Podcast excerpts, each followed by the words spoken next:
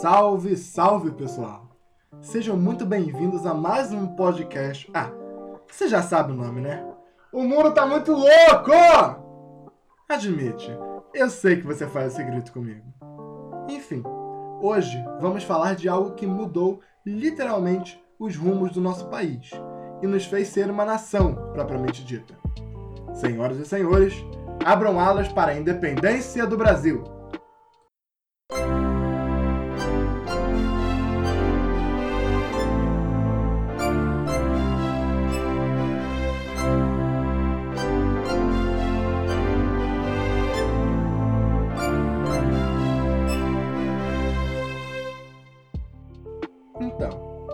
Perdeu o nosso último podcast, eu tenho te contar as notícias a respeito de onde estamos. 1820 e Portugal está em polvorosa. Isso tudo explodiu na chamada Revolução do Porto, revolta de múltiplas camadas da sociedade que visava uma monarquia parlamentar que João VI seria basicamente forçado a aceitar. O clássico estilo ou faz ou morre. Tudo isso derivou de um monte de fatores que se desenvolveram durante a Era Joanina, como a elevação do Brasil ao Reino Unido e a posição subalterna que Portugal estava ocupando no momento. Além disso, já havia um certo desgaste de grupos do Brasil, fato visto, por exemplo, em 1817, com a chamada Revolução Pernambucana, onde grupos de ideal republicano tentaram se separar do Brasil. Vai dar merda, vai dar merda, vai dar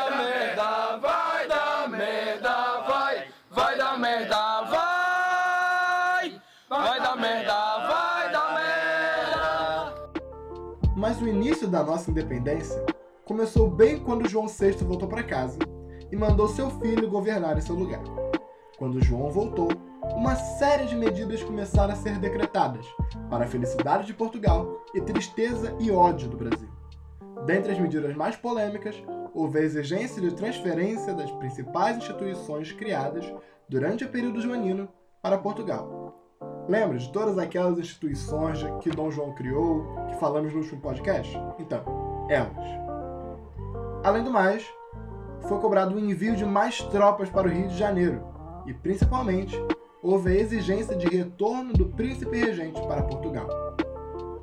Mas quem era Pedro de Alcântara, o filho e príncipe regente que estava cuidando do Brasil e foi ordenado a voltar?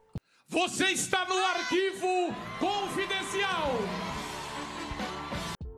Pedro de Alcântara, Francisco, Antônio, João, Carlos, Xavier, de Paula, Miguel, Rafael, Joaquim, José Gonzaga, Pascoal, Cipriano, Serafim de Bragança e Bourbon. Ai, cansei. Now the world don't move to the beat of just one drum. What might be right for you may not. Brincadeiras à parte, esse de fato era o breve nome do menino Pedro. Menino porque havia nascido em 1798, em um dia 12 de outubro. Quarto filho de Dom João e Carlota Joaquino, era o segundo filho homem e tornou-se herdeiro após seu irmão mais velho morrer. Veio ainda criancinha para o Brasil e, já instalado aqui, morava numa casinha, que era nada mais nada menos que o atual Museu Nacional na cidade do Rio. E sempre teve uma boa educação. O que não quer dizer que ele era um gênio, afinal, alguns historiadores afirmam que ele não era muito chegado nos estudos. Olhando agora para 1822, o cenário da vida de nosso jovem Pedro era de um casamento arranjado com Leopoldina da Áustria, com quem acabou tendo sete filhos. Formaram um casal bonito, e ela, apesar de tê-lo conhecido bem depois do casamento de fato, se encantou verdadeiramente por ele. Tudo bem que não era mistério para ninguém que Pedro dava uns perdidos com a Marquesa de Santos, mas vamos deixar isso quieto. Mas se você topar um romance proibido. Ah, e ele não tinha uma relação tão boa com seu pai, João. Não que ele o desrespeitasse, mas entre eles havia um certo ranço, pois Pedro raramente se envolvia na política, já que seu pai era aconselhado a não permiti-lo, fato que iria mudar em 1820. Voltando ao presente momento, Dom Pedro foi tornado príncipe regente em 1821, por decreto. Inicialmente, o Brasil não queria exatamente se separar, mas sim manter mais ou menos o status atual. No início. por causa das exigências das cortes portuguesas, como a transferência das instituições criadas no Brasil durante o período joanino, inúmeros grupos separatistas começaram a pipocar, principalmente no Rio, que sairia perdendo.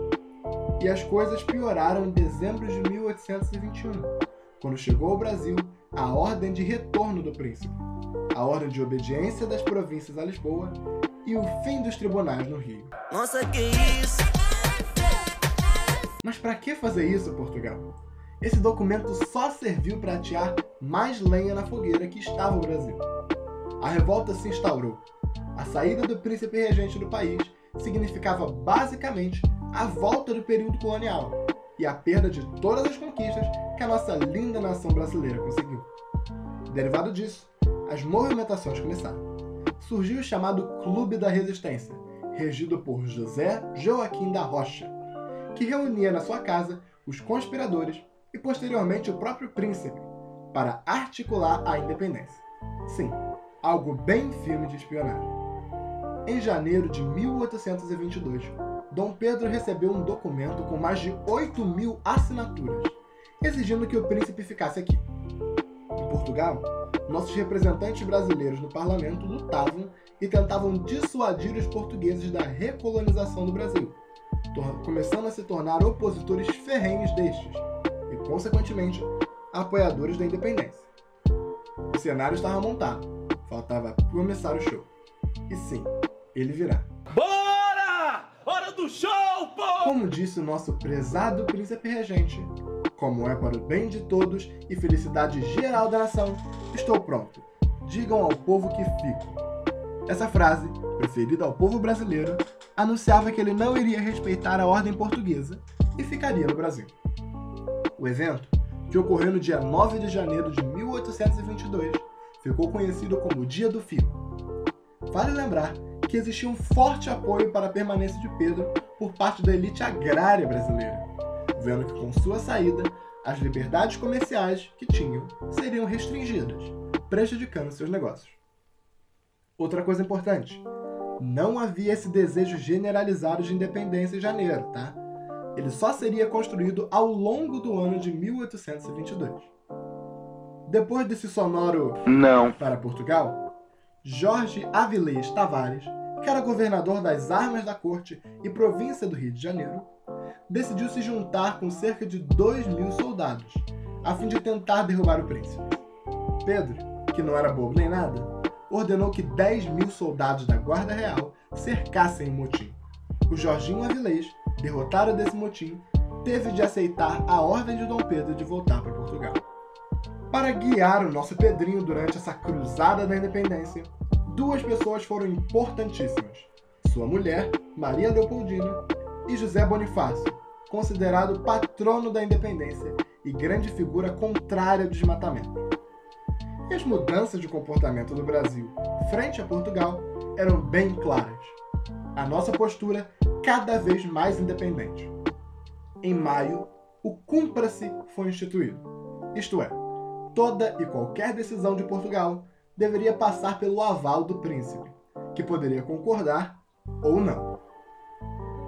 Em junho, foi proclamada a eleição para uma Assembleia Constituinte, outro sinal claro que Pedrinho não estava para brincadeiras e iria mesmo implantar no Brasil maior liberdade frente a Portugal. Não que os portugueses estivessem levando numa boa, na verdade eles estavam extremamente irritados com isso tudo. E no meio desse problema, não conseguiam chegar a um consenso com as autoridades brasileiras. Em 28 de agosto de 1822, chegou uma cartinha de Lisboa, com um recado bem fofinho. Ah, mas tu vai voltar agora! Além disso, inúmeras medidas consideradas privilégios pela corte portuguesa foram revogadas nas terras brasileiras. Os ministros do nosso amigo Pedro também não ficaram de fora da caça às bruxas e foram considerados traidores. Mas não foi Pedro que leu a carta dessa vez. A pessoa a ler foi sua esposa, Maria Leopoldina. Ela ficou abismada com as exigências e com toda a situação imposta ao Brasil. É isso, chega. Hora de dar um ponto final nessa história. Ela se reuniu no dia 2 de setembro, em sessão extraordinária, e assinou uma declaração de independência do Brasil.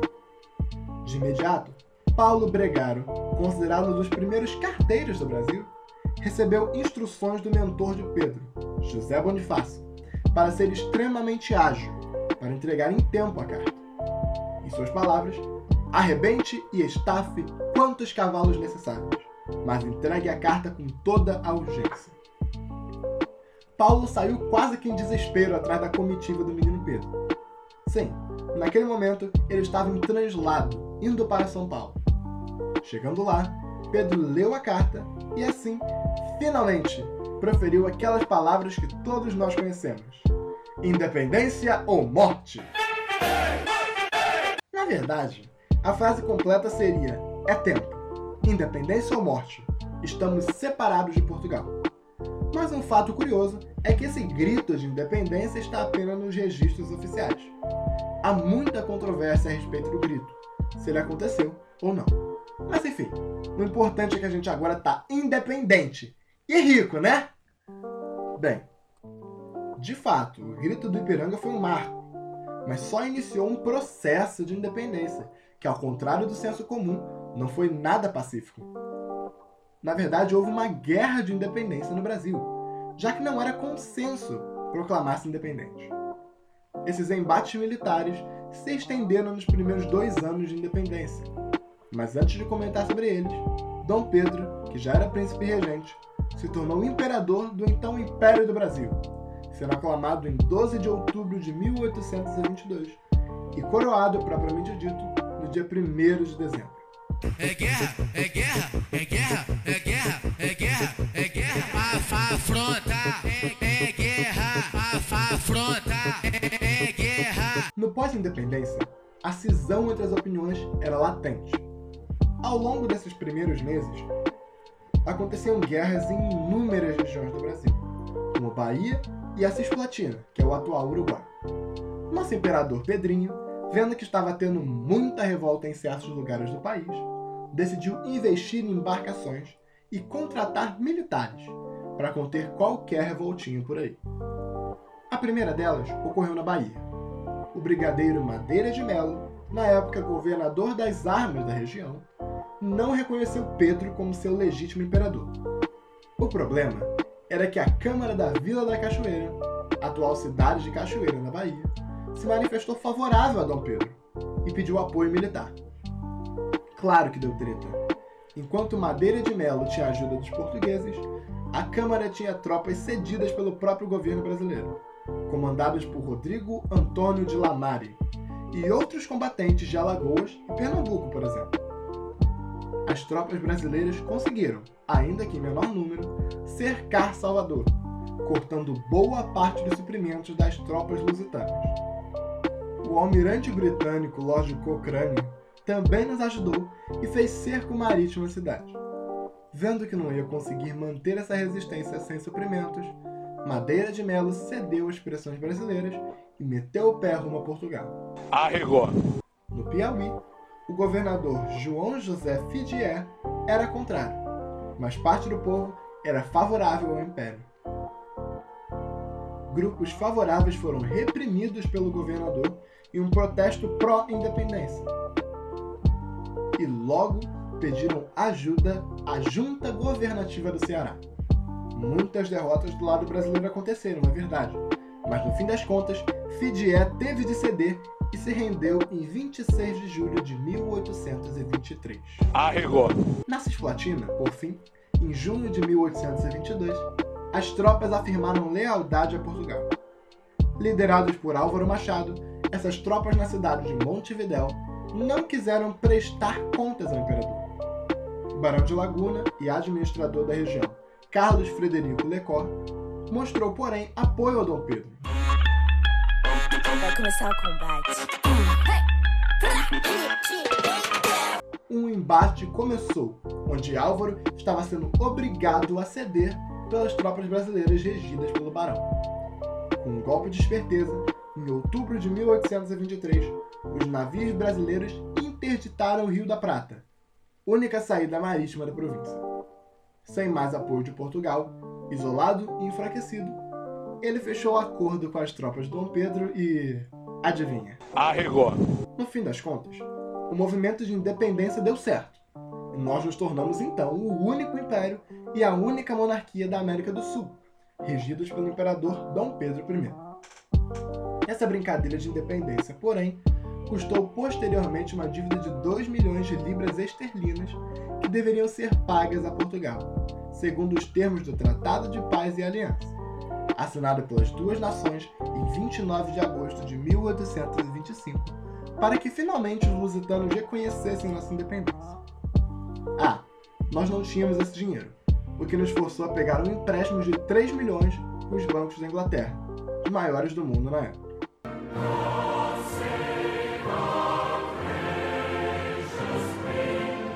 Nota: aí começou a dívida externa brasileira.